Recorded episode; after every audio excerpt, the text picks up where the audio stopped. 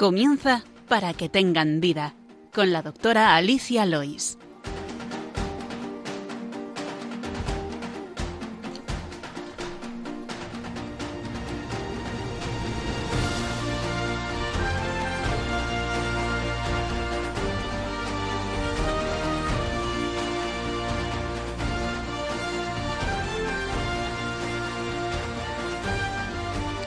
Muy buenos días, queridos oyentes de Radio María, un lunes más. Bienvenidos al programa Para que tengan vida, dedicado a la medicina. Les hablamos desde los estudios centrales de Radio María en Madrid. Soy Alicia Lois y en el control me acompaña José Luis Lois. Buenos días. Buenos días. Y en el micro también la doctora Leila Hernández, médico de familia igual que yo. Buenos días, Leila. Buenos días a todos. Gracias por venir. Cuéntanos, ¿qué tema proponemos hoy así de forma principal a nuestros oyentes? Hoy les proponemos hablar del anisakis y bueno, otros parásitos intestinales, pero el principal el anisakis. Vamos como siempre antes con el sumario del programa de hoy.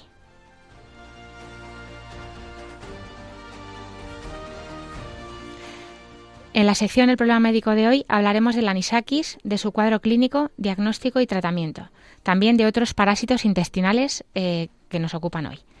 Antes de llegar a la sección de medicina y cultura, en la que hablaremos de la obra El velo pintado, película basada en la novela homónima.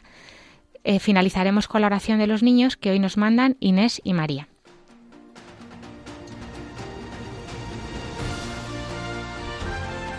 Les recordamos que tienen varias vías para contactar con nosotros. Pueden escribir sus preguntas al correo del programa, que es para que tengan vida radiomaria.es Pueden escuchar nuestros podcasts y programas que están colgados en la sección de podcast de la página web de Radio María y también programas anteriores, así como el resto de programas de nuestra radio. Ahora les invitamos a que continúen en la sintonía de Radio María y empezamos.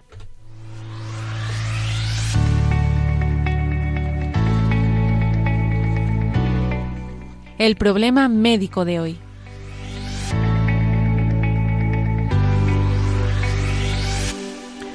Pues para finalizar este mundo de las diarreas que ya hemos hablado también en verano y los dolores abdominales, nos adentraremos con más detalle en el de los parásitos intestinales. Aunque son muchos, vamos a tratar los más frecuentes y he de decir antes de nada que los parásitos son mucho más complejos y sofisticados que los virus o las bacterias. Y aunque no pretendemos dar una clase de microbiología muy complicada, es verdad que es un tema muy fascinante.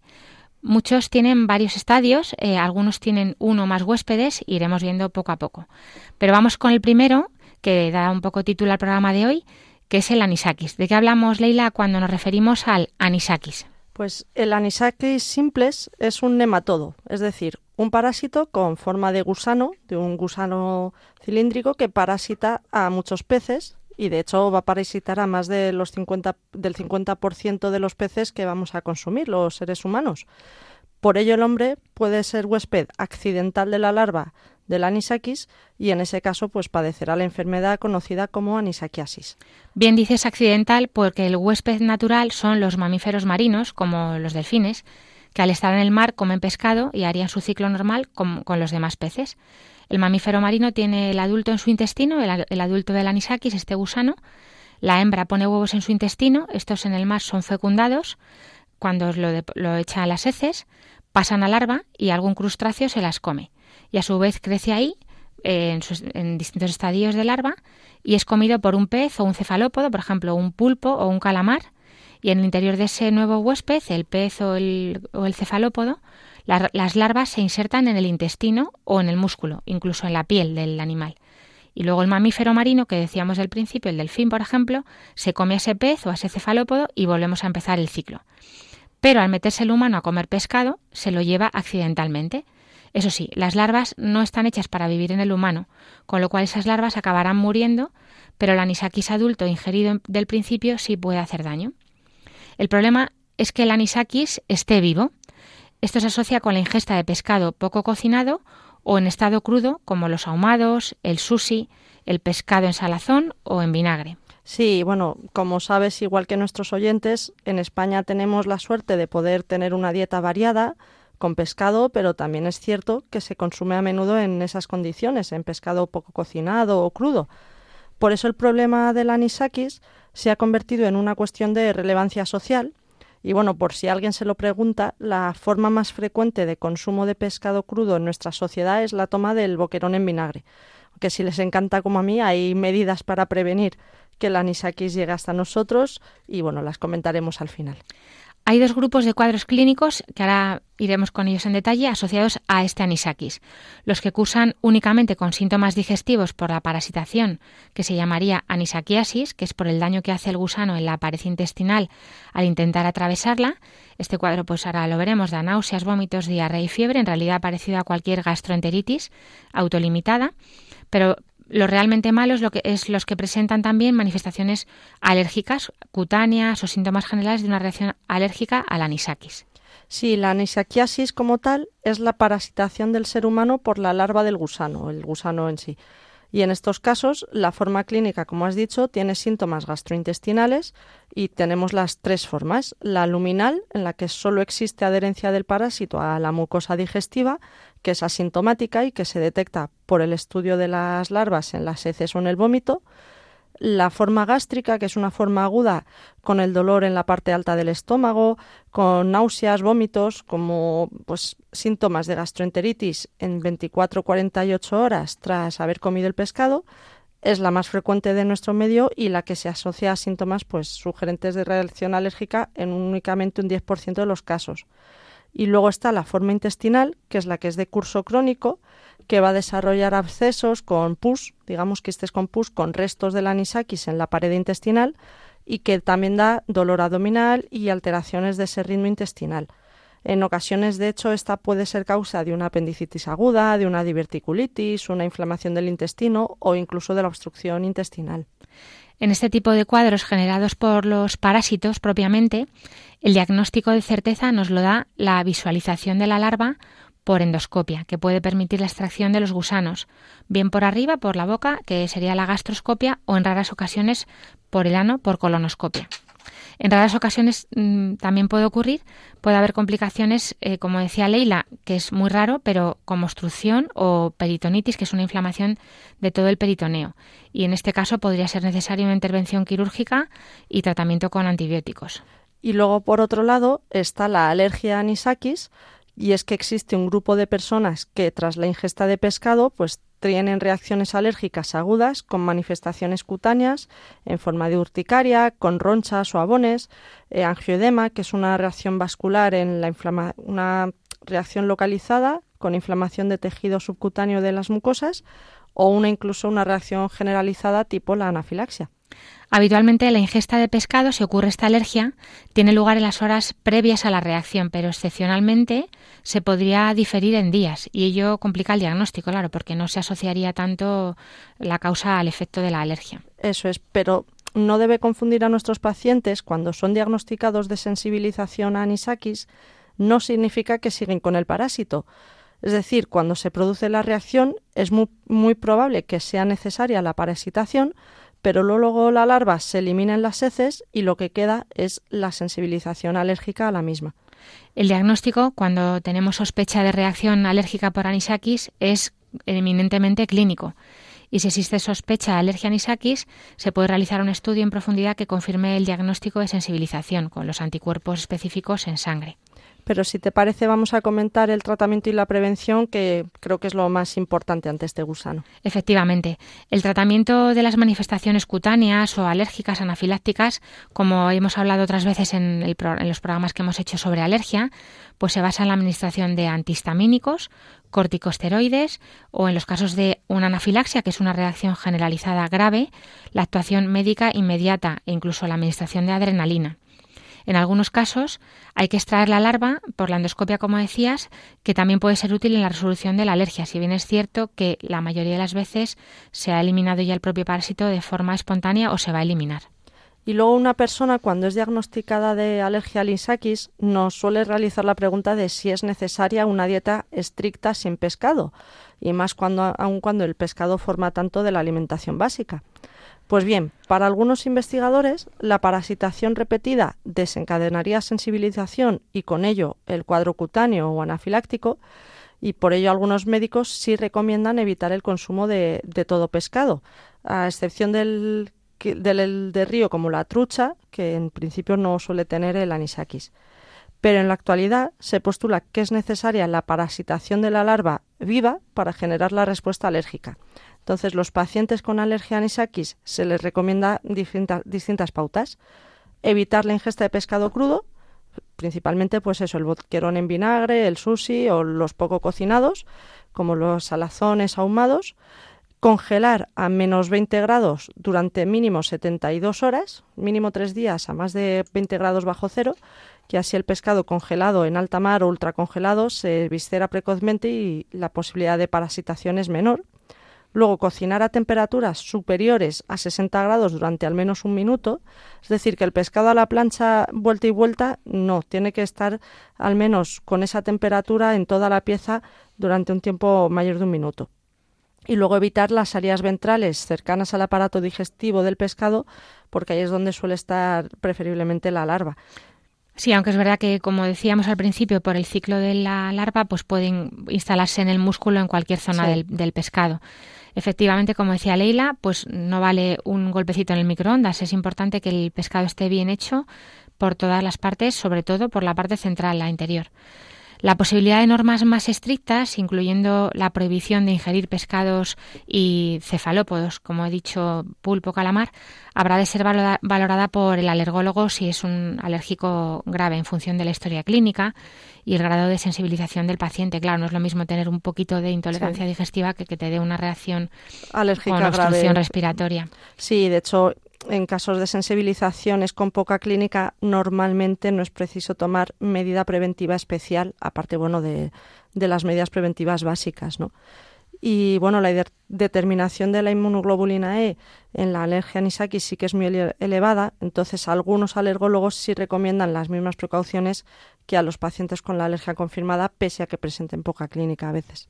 Eso es, eso en resumen, eh, que los anisakis pueden generar síntomas digestivos y también manifestaciones de tipo alérgico, cutáneas o anafilácticas. Y lo más importante, como decía Leila, para que nos llevemos a casa, la prevención para lo cual evitar comer pescado crudo o poco cocinado, si este es, si lo vamos a comer pescado crudo o poco congelado, ha de haber sido normalmente en los restaurantes de España se hace una congelación previa, mínimo 72 horas a una temperatura de menos de 20 grados. Si nuestros mm, frigoríficos no son capaces de congelar a tanta baja temperatura, hay que tenerlo más días, hay que tenerlo más días incluso una semana o varios días para asegurarnos de que estos pescados, de que estos parásitos mueren. Cocinar alcanzando temperaturas de más de 60 grados durante más de un minuto en toda la pieza y evitar áreas ventrales cercanas al aparato digestivo.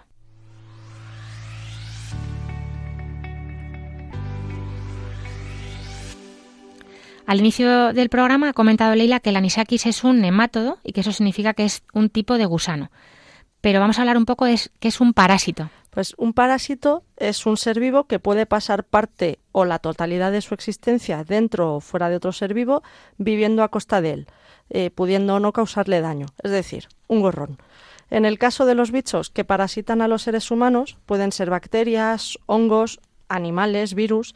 Eh, a día de hoy, eso sí, nos vamos a centrar en los protozoos y los helmintos o gusanos, como se llama habitualmente y más específicamente en los parásitos intestinales, ¿no? que son aquellos que habitan el tubo digestivo del ser humano y generan un daño a nuestra costa. Pueden estar localizados en el estómago, el intestino o el intestino grueso. Es cierto que las infecciones por estos parásitos suelen ser menos habituales en nuestra sociedad, porque existen esas medidas de higiene adecuadas, tanto personales como de los alimentos o de los propios animales, ¿no? Hay medidas para una buena conservación de los alimentos, para el traslado, eh, medidas veterinarias. Es decir, hay muchas medidas sanitarias para evitar que alimentos contaminados lleguen a nuestro plato. Pero nosotros también tenemos que cuidar nuestra propia higiene para evitar la infección. Aunque si te parece, Alicia, vamos a ir comentándolos poco a poco. Y yo diría de comenzar con los protozoos, que es la primera que se me viene es la amibiasis intestinal una infección que está causada por la entamoeba histolítica, una ameba parásita que puede invadir la mucosa del intestino grueso y producir úlceras. Y tiene además dos formas evolutivas. El trofozoito es la forma en la que se reproduce porque tiene eh, es una fase móvil. Sí, más, más, sofisticada. Sí, entonces puede por ello causar daño al ser humano invadiendo el intestino grueso, causando las úlceras, principalmente en el intestino grueso, en el colon ascendente, el ciego y el apéndice. Y la otra forma es la quística, que es la que infecta en el, cualquier en el parásito, se presenta inmóvil. La infección por entamoeba se produce cuando la persona come alimentos contaminados con heces que contengan los quistes maduros. Causa diarreas con pus, moco y sangre, dolor abdominal, malestar general, náuseas y vómitos. Y para eliminar esa infección habrá de administrarse pues metronidazol, que es un antiparasitario, durante varios días. Y para prevenirla, lógicamente, la higiene adecuada de los alimentos y de las manos, nuestras también previo a cocinar, a comer, para evitar ese paso de heces a la comida.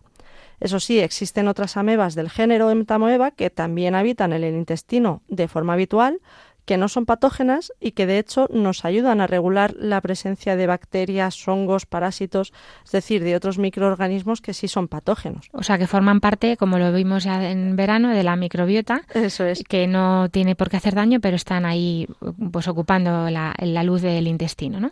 En general, la infección por entomeba, no hay que asustarse, es asintomática pero cuando tiene síntomas puede ser desde una diarrea leve hasta una disentería muy grave. Las infecciones ya fuera del intestino eh, pueden manifestarse como abscesos hepáticos, o sea, acúmulos de pus en el hígado, que es el sitio donde se limpia todo lo del cuerpo, aparte de los riñones. Pero bueno, sobre todo quedarnos con que eh, la mayoría son asintomáticos y si hay una diarrea, que es la clínica que suele ser la habitual, con moco, pus o sangre y además del dolor abdominal, pues es importante acudir para hacer un estudio de estos parásitos.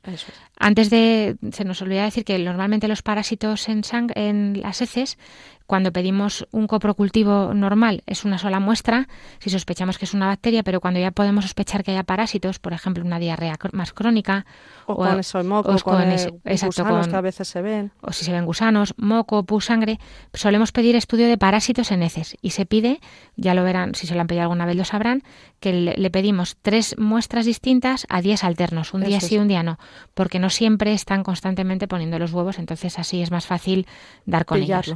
Exacto, poder pillarlo. Otro protozoo, dejamos la entomeba, que habita en el duodeno, en el ilion, que es otra, una parte del intestino delgado, y otras partes del intestino, muy conocido también, es la Giardia lamblia, la cual atraviesa mucosa alimentándose del contenido intestinal. También presenta dos estadios mm, de vida, como hacia la entomeba, el quiste, que es así, el que está parado, como encapsulado, que no hace nada más que ser transportado y parasitar al que se lo come, digamos, y el trofozoito que es ya más desarrollado, que ya tiene pues sus, sus, sus flagelos para moverse, es el, la, la, giardia, si no me equivoco, recuerdo, es como si viéndola en el microscopio es, es como una cometa. Es como una cometa con una sonriente. carita feliz. Sí, hablamos de ella cuando hablamos de las diarreas con, con el doctor Ricardo Gómez y, y, simplemente que el trofozoito, que es este más, más sofisticado que tiene los flagelos, pues se pega a la mucosa, produce la clínica, la diarrea y luego el, el quiste pues es la forma resistente y la que se puede transmitir porque no se destruye en las heces en la, y en, la, el ambiente. ¿no? Y en el caso de la giardia, que ya recordábamos, pues se, al, al, ingerir agua o alimentos contaminados con heces que contengan quistes, pasan al estómago, llegan al intestino, liberan los trofozoitos, con los flagelos se mueven, se pegan a la mucosa y entonces empiezan a dar dolor abdominal, acidez, náuseas, vómitos, diarreas y bueno, pues el tratamiento después de diagnosticarlo, cuando hemos visto esos parásitos en las heces eh, estudiadas con el, con el, el, estudio de parásitos, pues es igual con metronidazol a dosis menores que la antomeba y para la prevención lo más importante de esto que se lleven a casa, la higiene, no tomar eh, nada de, de, heces. El último de los protozoos que habría que comentar es el Balantidium coli, que en los países occidentales es raro, pero se produce con mayor frecuencia en países en desarrollo, en regiones tropicales y subtropicales. Normalmente se asocia con la infección intestinal en zonas vinculadas a la crianza de cerdos. Es el de mayor tamaño que parasita al hombre y los trofozoitos residen en la pared del intestino grueso, se nutren de tejidos y restos existentes en la luz del mismo y al igual que en los otros dos casos, se transmite por esa ingesta de alimentos o bebidas infectadas por el quiste a través de las heces de, del hombre. ¿no? Es común que puedas tener Valentidium coli en el intestino, no expresa sintomatología, pero suele ser resistente este microorganismo. Eso sí, cuando invade la mucosa del intestino y hay mucha presencia del parásito, puede generar una colitis, una diarrea y la denominada disentería balantidiasis, que también se tratará con antibióticos o antiparasitario. En resumen, estos tres protozoos, que son un poquito más evolucionados que las bacterias, que tienen su flagelo y que tienen su, para como, como los espermatozoides, el flagelo son unos pelitos que le permiten moverse, eh, tienen también forma de quiste, que es a través de donde, o sea, la forma en la que se, son transmitidos por los alimentos y bebidas infectadas. Y lo más importante, la higiene de las aguas, la higiene de, los, de la comida y de las manos, y de, las manos para no llevarse eh, quistes que puedan estar en, la, en, el suelo, en las, en las heces. En este caso del balantidium, pues más sobre todo relacionado con la crianza de cerdos, pero para los tres sería la misma prevención.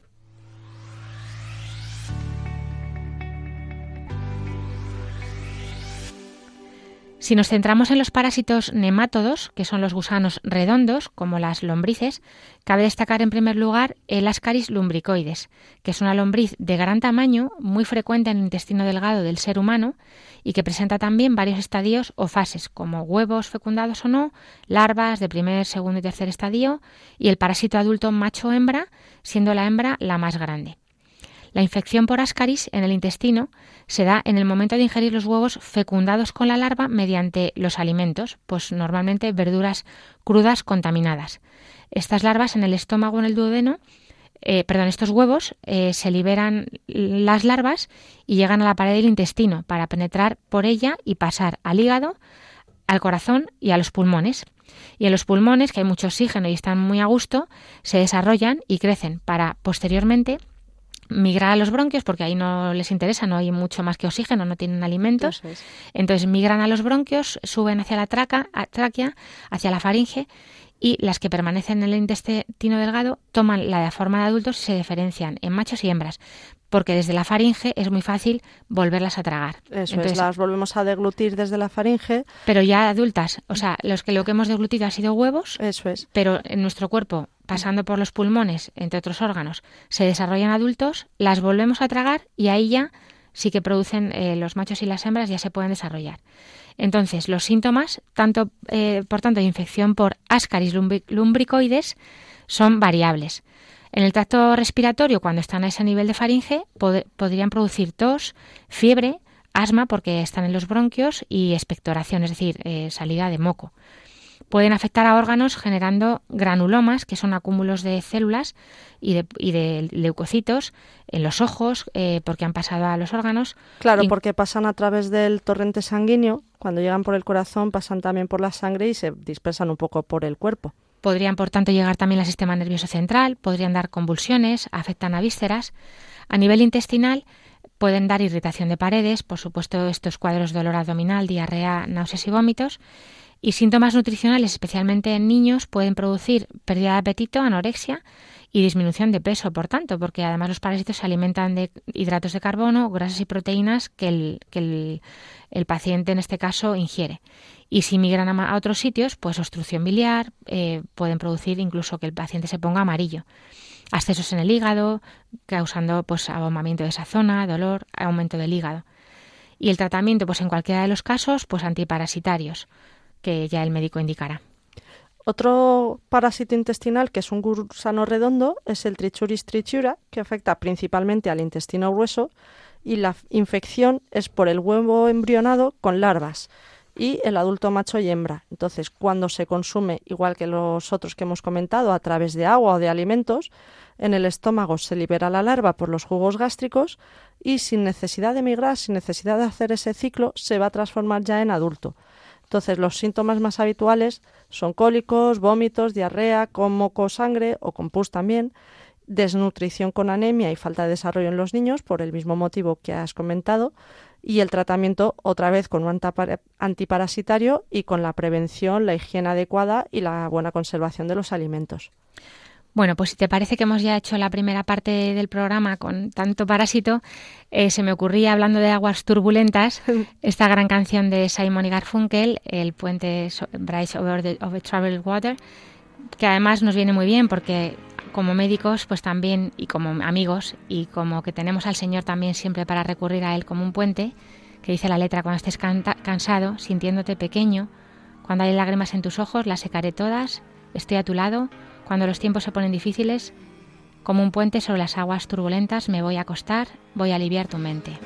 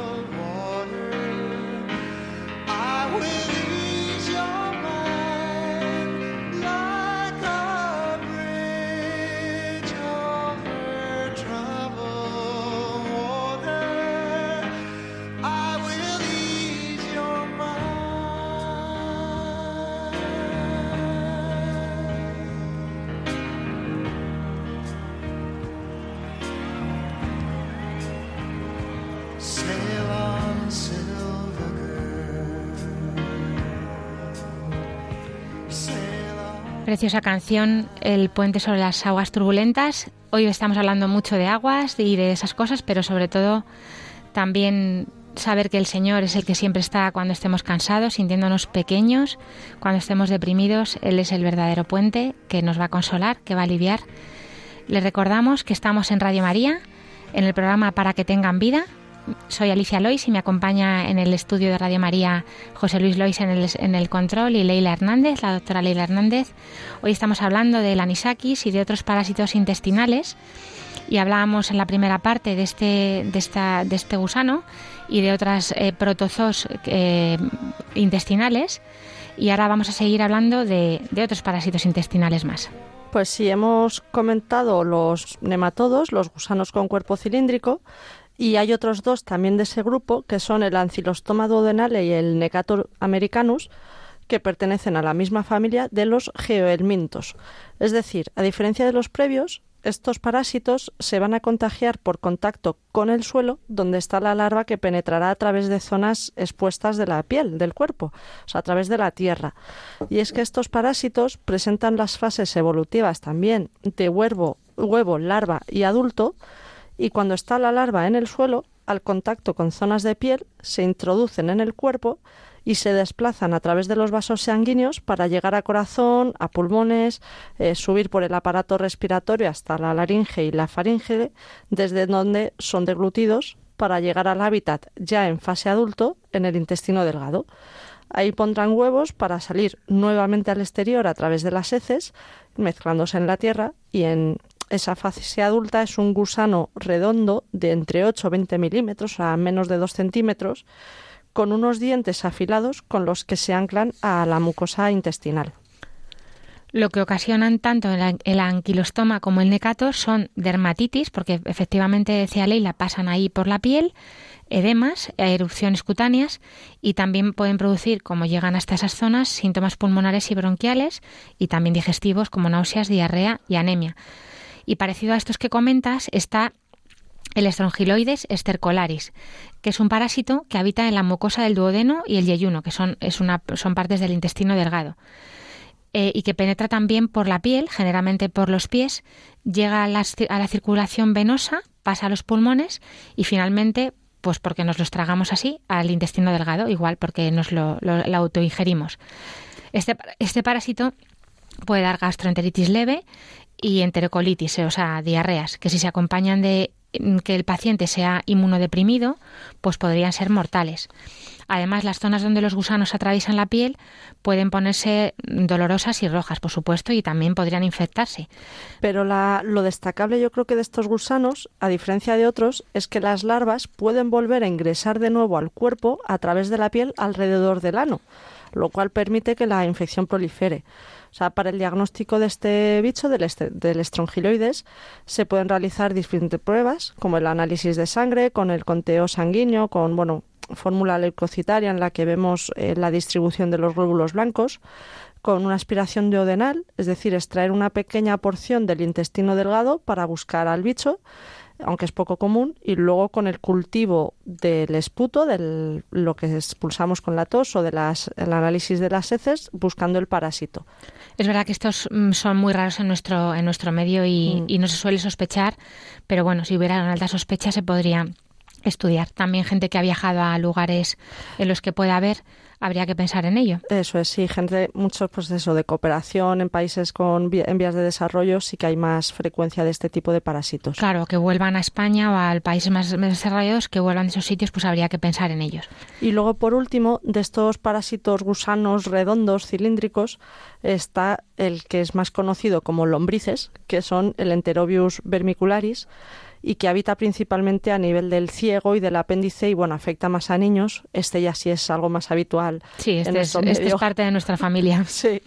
Se contagia por el consumo de alimentos contaminados con los huevos embrionados o por el contacto directo con otra persona, ya que no olvidemos los niños al fin y al cabo lo tocan todo, hay un momento en que todo va a la boca y el huevo entonces con la larva pasa al tubo digestivo y en el duodeno, en esa parte inicial del intestino delgado, se libera la larva que va a migrar hasta el ciego, donde ya está convertida en adulto, para depositar los huevos al ano, generando picor, irritabilidad en la zona, un picor y una irritabilidad que es más frecuente en las noches. Sí, porque es cuando salen a poner los huevos la, las hembras, sí. Y luego pues genera con ello problemas de sueño, claro, por la incomodidad y sí. otros síntomas, pues disminución del apetito, dolor abdominal, vulvovaginitis en la mujer, si afecta la zona. Sí, dolor abdominal normalmente sí hay mucha afectación, mucha cantidad de parásitos, pero es verdad que lo más frecuente es el picor sí, perianal, que suele ser de nocturno, a la, a cuando se va a acostar los niños o a la hora de haberse acostado, es frecuentísimo y, y además te pilla ahí de noche que no puedes hacer mucho más que intentar quitar los, sí, los, bichos los gusanos que, que, aparecen, que alivia bastante. O sea, no solamente pican los huevos que pones, sino los adultos al moverse, porque, sí. vamos, por experiencia en mi casa hemos quitado muchos, muchas lombrices y al, al, al, quitar las lombrices, mm, pues bien porque salen por la caca o o extracción pues con una toallita húmeda o algo así, pues ya se alivia bastante. Es verdad que si se puede, en cuanto se pueda, ya dar el, anti, el antiparasitario. Eso es. Y luego la vía de infección de este tipo de bicho es directa vía ano-boca, en la forma más frecuente, indirecta por el consumo de alimentos contaminados al ser tocados por las manos de personas infectadas o por el polvo en algunos medios ambientales que favorece que existan los huevos en, en el medio del polvo, vamos, en el aire, y luego la retroinfestación, es decir, las larvas que han llegado al ano pueden trasladarse nuevamente al ciego a través de la boca por, el paso de la mano de la limpieza baja higiene cuando uno se limpia las manos después de ir al baño. La lo, más lo más importante es lavarse bien las manos, pero he de decir que también los alimentos contaminados el, los tienen, porque sí. nos pasó a mi casa en el confinamiento que no salía nadie de casa, salvo yo, eh, pero vamos, que a mis hijos les afectó. No, no fuiste tú. No fui yo. Eh, por, la, por la fruta, me, sí. me, decía el farmacéutico, sí, sí, sí está, sigue habiendo gente que tiene y es es por las frutas, o sea que los alimentos mal lavados muchas veces pueden tener estos huevos. Eh, para localizar estas lombrices se pueden visualizar gusanos o lombrices diminutas, como decía, que son unos trocitos de hilo blanco de tamaño de una grapa, muy pequeñitos o menos, que bueno, normalmente se mueven ahí alrededor del ano. Entonces, eh, bueno, pues eh, si se consiguen localizar, pues quitarlas. Y ya les decíamos también, pues en el, en el inodoro, en el papel higiénico, pero es verdad que con el papel higiénico blanco se ven muy mal porque la, los gusanos son blanquitos y también en la ropa interior, por lo cual es muy importante pues la higiene diaria de la ropa interior, ¿no? Porque acaso quedan restos de huevos o de adulto, lavar a diario la ropa y también eh, bueno ahora para impedir la infección pues también recordar que los que los niños sobre todo que son los que lo suelen traer a casa se laven las manos a fondo las uñas que estén cortitas para que acumulen menos suciedad y no se las muerdan, que, es importante que no se lleven esas uñas a la boca, aparte que es malísimo para los dientes, como ya hemos dicho cuando hemos hablado con los dentistas, eh, lavar la ropa interior cada día y el pijama también, las toallas, la ropa de cama, las prendas de vestir mm, con agua caliente y a menudo, sí, bastante a menudo, y decirle a su hijo que no se rasque cerca del ano cuando le moleste mucho, que nos lo diga mejor para intentar quitarlos. Y luego finalmente hay otro tipo de parásitos intestinales que conocemos como cesados o gusanos acintados. Cestodos. Cestodos, es verdad, perdón. Que, que son esos gusanos aplanados tipo cinta, ¿no? Y de estos los más conocidos, ahí así son la tenia solium o la tesnia saginata, eh, la tenia solium que a nivel popular es conocida como la solitaria. De hecho, habita en el intestino delgado, se adhiere por ganchos y ventosas a la mucosa y tiene la peculiaridad de presentar dos tipos de huéspedes, el definitivo, que es el ser, humano, y el intermediario, que es el cerdo. La saginata también habita en el intestino, pero como huésped intermediario invade al ganado vacuno. Entonces, la infección porteña comienza al consumir carne contaminada, cruda o mal cocida que contenga estos parásitos que entran en el estado larvario formando quistes y luego se quedarán en el intestino delgado evolucionando a la atenia ya adulta. La sintomatología es digestiva, con el dolor abdominal, con gases, con náuseas y también la atenia solium, la solitaria, disminuye el apetito, genera una pérdida de peso, síntomas digestivos, reacciones alérgicas, incluso hasta tóxicas, porque eh, puede consumir los alimentos que nos ingerimos, para nuestra alimentación y sea ella la que los coja en nuestro lugar. Entonces hay que tener especial cuidado, eso sí, si hubiera síntomas neurológicos o convulsiones, porque podría haber una neurocisticercosis, es decir, que los quistes han entrado con las narvas a través de la vía sanguínea a nivel cerebral. Voy a explicar un poquito más cómo es el ciclo de la tenia, que es un poquito complicado porque es un parásito complejo, apasionante la verdad, pero claro, las consecuencias pueden ser bastante desagradables. El, ciclo normal es que el, cerdo eh, en las heces eh, expulsa los, los quistes que son ingeridos al comer carne cruda o mal cocinada por el humano. Estos quistes, al llegar al intestino, mm, al estómago, al duodeno, pues se, se, abren y ya van madurando a las formas más adultas. La forma más adulta, que es muy compleja, tiene, tiene varias partes, eh, tiene una cabeza, podríamos decir, que llamamos escolex, que tiene un rotelo ganchoso, que tiene unos ganchos, además tiene unas ventosas, y con esa, con esa parte de su cuerpo se engancha muy bien al, al intestino. Después de la, del escoles, que es esa cabecita, tiene un cuello y después vienen los, los estróbilos, que son mm, como anillos que va produciendo, que pueden llegar a ser muchísimos, con lo cual una longitud muy de, de metros en, esta, en este caso de la tenia solitaria, y que porque son los, los proglótides. Los proglótides son las formas en las que ya va a haber eh, huevos, quistes, que luego se van a liberar en las heces, que el cerdo comerá y volveremos a empezar ese ciclo mm, al comer su carne infectada por estos quistes. ¿Qué pasa si de repente em, mm, el, ser humano eh, pues llega y se come eh, carne cruda?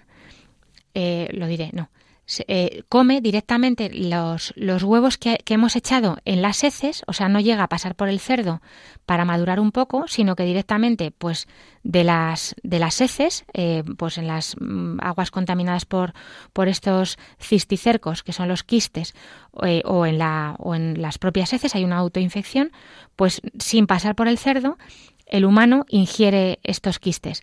Pues que no les da tiempo a madurar eh, para hacer esa, ese gusano tan largo que habíamos hablado antes.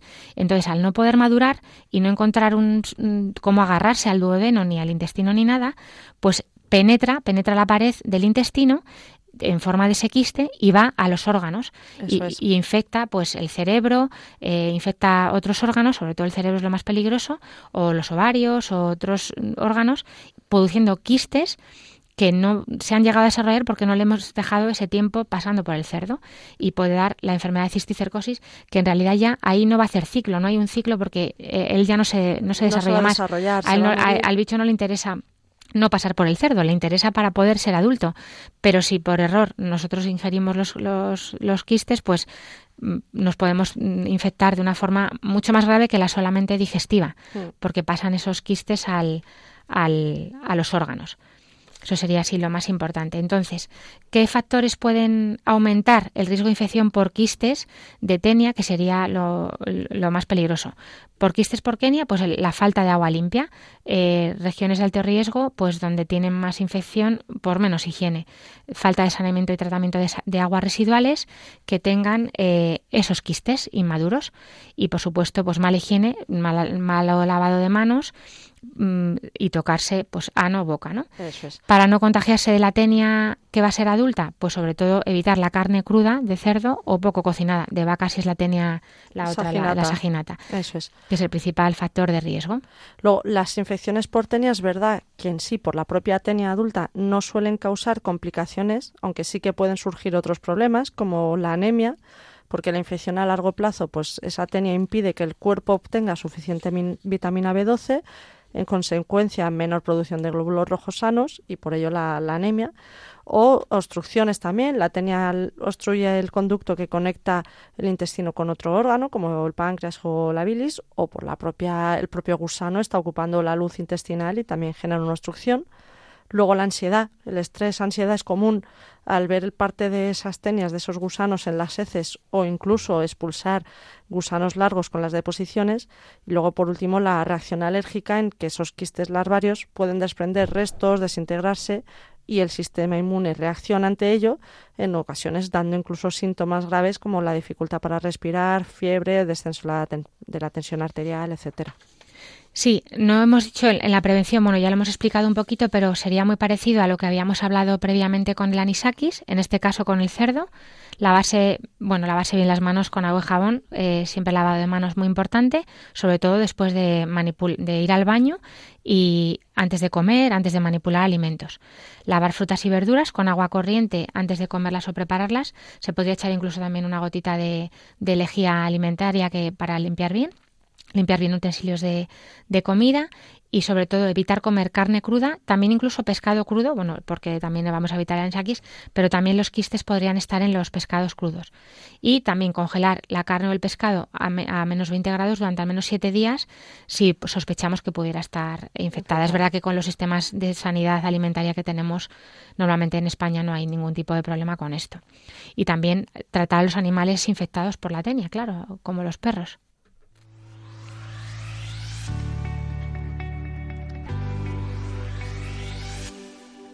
Y Leila, queríamos eh, mencionar también, aunque no es, un, no es un parásito como tal, pero sí que está de moda, últimamente hemos oído hablar en las noticias mucho de este tema, que sí que sería una zoonosis, es decir, una infección transmitida por los animales eh, que nos, lleva, nos llega a los humanos a través de los animales, la fiebre del Nilo Occidental, que es una enfermedad que ahora se está viendo un poquito más en España, que está causado por el virus del Nilo Occidental, que lo transmite los mosquitos. El mosquito invasor es el Aedes japonicus, que proviene de Japón, Corea, sur de China y Rusia, y que puede transmitir diversas enfermedades. Este virus se mantiene gracias a un ciclo de transmisión mosquito-ave-mosquito y llega a los seres humanos o a los caballos, a los équidos, como huéspedes finales. Es decir, no transmitimos la enfermedad, pero sí la padecemos. De hecho, para los caballos sí existe una vacuna, pero todavía no hay para las personas. Las aves es el reservorio de la enfermedad, son capaces de mantener el virus sin padecer síntomas y son, juegan así un papel muy importante en el mantenimiento y sobre todo en la diseminación del virus y la enfermedad también por las, por las migraciones. Este virus tiene un periodo de incubación de 2 a 14 días. Esto es importante decirlo porque, claro, puede una persona haber viajado de una zona eh, que se ha infectado estando asintomática y desarrollar aquí la infección, con lo cual habrá que sospecharlo.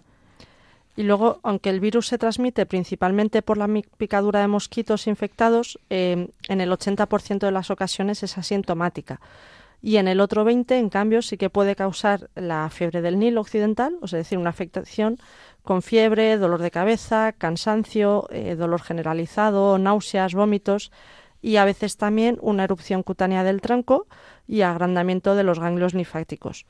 En casos más graves se puede dar la afectación neuroinvasora, es decir, que afecta al sistema nervioso, como la encefalitis o la meningitis del Nilo occidental, o la poliomielitis del Nilo Occidental con, pues, aparte de esos dolores de cabeza, fiebre, estupor, desorientación, convulsiones, el coma incluso, ¿no? O parálisis. Sí, se calcula que una de cada 150 personas infectadas llega a esa infección más grave y aunque se puede presentar en personas de cualquier edad, tiene más riesgo los mayores de 50 años o los inmunodeprimidos. Como decía, hay vacuna para los caballos, para los equinos, pero no para los humanos, tampoco tratamiento específico, ni para la infección. Entonces se pueden usar analgésicos, aliviar los síntomas eh, y si la infección es neuroinvasora, pues medidas de sostén, ingreso por supuesto con líquidos intravenosos, apoyo respiratorio y prevenir las infecciones secundarias. Sí, para prevenir también la infección de esta enfermedad es protegerse personal y comunitariamente pues contra las picaduras de mosquitos, pues mediante el uso de mosquiteras, de repelentes, eh, ropas de color claro, en fin, las medidas para evitar las picaduras de mosquito que ya hemos comentado en otras ocasiones, y luego los programas comunitarios para destruir los criaderos de mosquitos en zonas residenciales, el cuidado de pantanos, fuentes, parques, o zonas en las que hay acúmulos de agua donde pueda haber también mayor cantidad de mosquitos y que puedan transmitir esa enfermedad. Y la prevención fundamental también, controlar el vector creando programas de vigilancia y control de mosquitos en las zonas donde se asienta el virus, como decía Leila, y efectuar estudios para reconocer las especies locales de mosquitos que pueden servir de puente entre las aves y las personas. Se han de realizar y se realizan las medidas de control a nivel comunitario para los residuos hídricos, aplicar productos químicos si hace falta, saneamiento de las fuentes y los parques. Medicina y cultura. Pues Leila me planteaba eh, en esta sección del programa comentar un libro eh, que también se ha adaptado al cine en dos ocasiones y que viene a cuento por el cólera, que es una enfermedad diarreica aguda causada por la ingestión de alimentos o agua contaminados por el bacilo vibrio, cólere. El cólera sigue siendo una amenaza mundial para la salud pública y un indicador de inequidad y falta de desarrollo social. Sí, la obra que propongo es El velo pintado, Estamos escuchando de fondo parte de la banda sonora de la segunda adaptación que hubo al cine, realizada en 2006. La novela realmente fue escrita por William Somerset, un escritor británico con una vida marcada por una orfandad temprana, una tartamudez y una baja estatura que le acomplejaron toda su vida. De hecho, eh, según su biógrafa, Somerset era un hombre vulnerable y cruel escondido dentro de la coraza del distanciamiento británico tímido, acomplejado, incapaz de desenvolverse en sociedad por sí solo. Entonces, este hombre estudió durante cinco años medicina y esas experiencias como médico novicio en un hospital de Londres influenciaron bastante en esta novela. Al fin y al cabo vivió también a principios del siglo XX, vamos, finales del XIX, principios del XX. La historia en sí trata de Kitty Garstin, una joven de clase alta de inicios del siglo XX, que desperdicia su juventud coqueteando, divirtiéndose pero sin casarse hasta que en los años 20 contrae matrimonio con Walter Fein, un bacteriólogo destinado en Shanghái para estudiar enfermedades infecciosas. En China, Kitty tiene una aventura con un hombre casado, un diplomático londinense, eh, Charlie Townsend, y ante ello su marido, que lo descubre, le da la opción de divorciarse si el diplomático también se divorcia de su mujer o de acompañarlo a estudiar el cólera a un pueblo remoto de China. Y bueno, Kitty se lo plantea a Charles, al diplomático, y este rechaza divorciarse porque afectaría a su posición social. Sí, en verdad, Walter, el médico del esposo, eh, sí que quiere a, Kitty. No quiere, entonces no quiere divorciarse si el, el otro, el amante, no se va a divorciar porque ella quiere, él quiere que ella tenga un futuro. futuro. Al fin y al cabo, divorciarse en esa época era un lastre social. Claro, entonces no quiere que se quede en la calle porque realmente casi ella se había casado con él por, por salir adelante y como él realmente la ama, la película la verdad es que lo, vamos, yo la vi este fin de semana, es muy bonita. Eh, pues ante el rechazo de divorciarse, pues eh, Kitty se va al pueblo remoto a estudiar el cólera con su marido porque no, no se divorcian. Eh, ella no quiere ir y aquí empieza lo bueno para mí, una verdadera historia de amor verdadero, de perdón y de redención. Sí, porque en ese viaje al pueblo afectado por el cólera, Kitty autoevalúa su vida, cambia un poco su, su egoísmo por el cuidado de los demás y descubre a su marido con otros ojos. Y es que Kitty ayudará a unas monjas francesas en el cuidado de niños huérfanos, comenzará a admirar la inteligencia, la abnegación y la ternura de Walter, que ayuda a ver, ve cómo ayuda a todos los que sufren.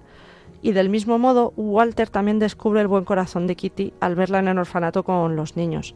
Así empieza a florecer el amor entre ambos en medio de la tragedia, Así que bueno, no diré más para que puedan emocionarse también con el final de esta obra, que habla, pues como dices, del perdón, del amor y de la entrega a los demás. Sí, también como el aspecto médico muy interesante de esta película, cómo toca la prevención, el estudio del agua como fuente de contaminación, en este caso del cólera, y el enterramiento también de los muertos que en ese lugar pues no se tenían en las casas durante muchos días, con lo cual eran fuentes de infecciones o se dejaban a la vereda de un río, con lo cual recontaminaba las aguas.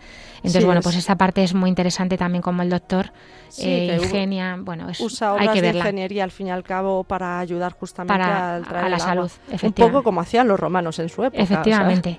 La pueden ver, eh, Leila, cuéntanos dónde se puede encontrar. Se pueden ver en algunas plataformas de streaming o incluso buscar el DVD en las bibliotecas municipal, municipales, porque como hemos dicho, también fue adaptada, bueno, los DVDs o incluso el libro, eh, fue adaptada al cine en 1934 con Greta Garbo y en 2006 con Naomi Watts y Edward Norton en los papeles principales. El velo pintado, novela y película homónima. Se la recomendamos mucho.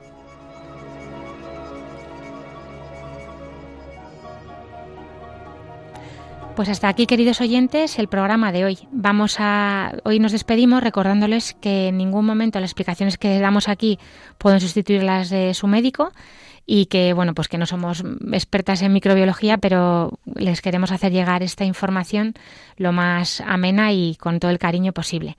También les recordamos que pueden escribir sus preguntas al correo del programa, que es para que tengan vida arroba radiomaria.es o bien escribiéndonos una carta a Radio María, al Paseo Lanceros 2, primera planta 28024 de Madrid. Indican para que tengan vida y las, las leeremos.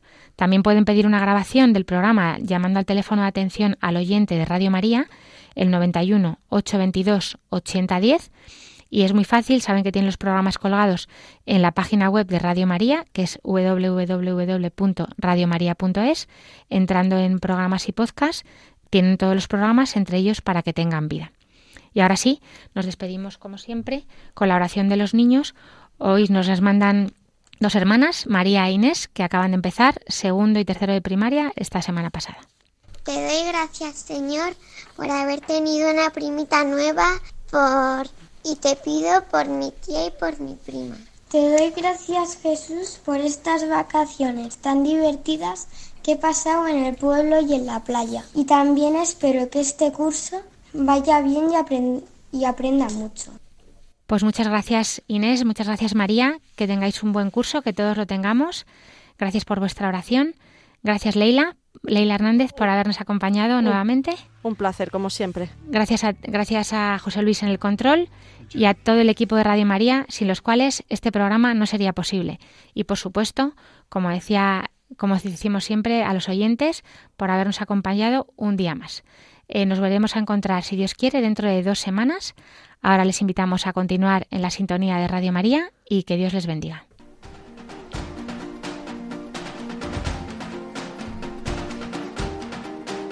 Así concluye Para que tengan vida con la doctora Alicia Lois.